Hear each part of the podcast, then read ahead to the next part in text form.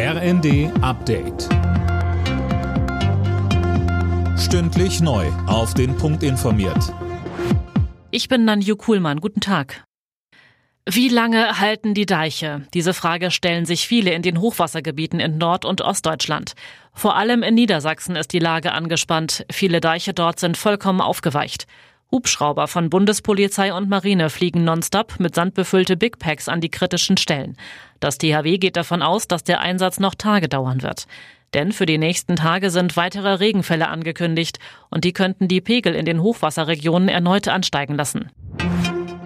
Die Polizei ist bundesweit zur Silvesternacht im Großeinsatz. Bundesinnenministerin Faeser hat auch ein hartes Vorgehen der Justiz bei Krawallen angekündigt. Mehr von Holger Dilk. Die SPD-Politikerin sagte dem Berliner Tagesspiegel, die Sicherheitsbehörden seien wachsam und hätten die Lage genau im Blick. Die Bundespolizei unterstütze die Polizei mit mehreren hundert Beamten allein in Berlin. Neben den Randalen zum Jahreswechsel mische sich auch die zusätzliche Bedrohungslage durch den Krieg im Nahen Osten.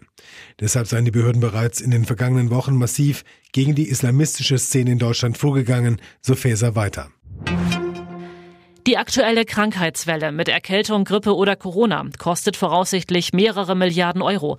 Das hat das Kieler Institut für Weltwirtschaft in einer Studie berechnet. Darüber berichtet die Welt am Sonntag. Allein durch den Ausfall von Arbeitnehmern komme eine Summe zwischen 32 und 36 Milliarden Euro zusammen.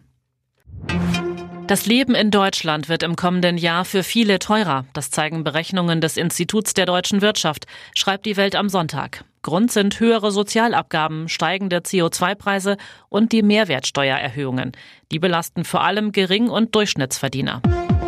Alle Nachrichten auf rnd.de